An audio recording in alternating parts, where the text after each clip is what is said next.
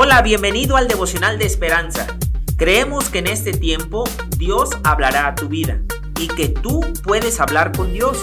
Así que prepárate para un tiempo especial.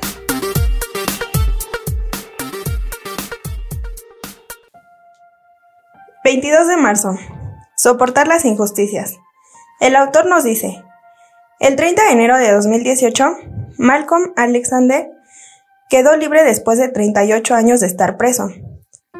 Tras haber sostenido firmemente su inocencia en medio de una infinidad de procedimientos judiciales, lamentablemente injustos, la prueba de ADN lo absolvió de toda culpa.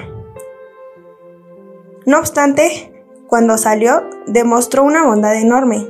Es decir, no puedes estar enojado, no queda suficiente tiempo para estarlo. Las palabras de Alexander muestran una profunda bondad. Si por injusticia nos robaran 38 años de vida y destruyeran nuestra reputación, sería probablemente que estuviéramos furiosos. Pero él, a pesar de haberlo soportado años angustiantes por las injusticias que le infligieron, nos dejó vencer el mal en el lugar de gastar su energía tratando de vengarse. Mostró la actitud que enseña Pedro, no devolviendo mal por mal, ni maldición por maldición. Primera de Pedro 3.9. La palabra de Dios avanza un, un paso más. Cuando Pedro nos dice que en lugar de vengarnos tenemos que bendecir. Esto significa perdonar y desearles bienestar a los que fueron injustos con nosotros, sin justificar sus malas acciones. Podemos retribuirles con misericordia singular de Dios.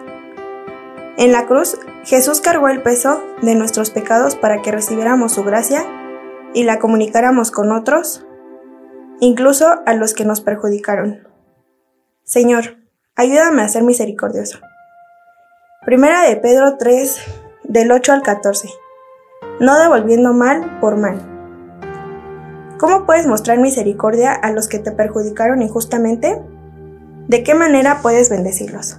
El devocional del día de hoy nos enseña que a pesar de que podemos ser juzgados injustamente, no debemos de darle importancia y no desearles el mal a las personas, sino que debemos de perdonarla y de bendecirla cada día.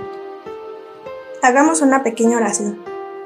Señor, trabaja con nuestro corazón para poder, poder perdonarla y bendecirla, y a no perder el tiempo para buscar venganza o maldecirla. En el nombre de Jesús. Amén.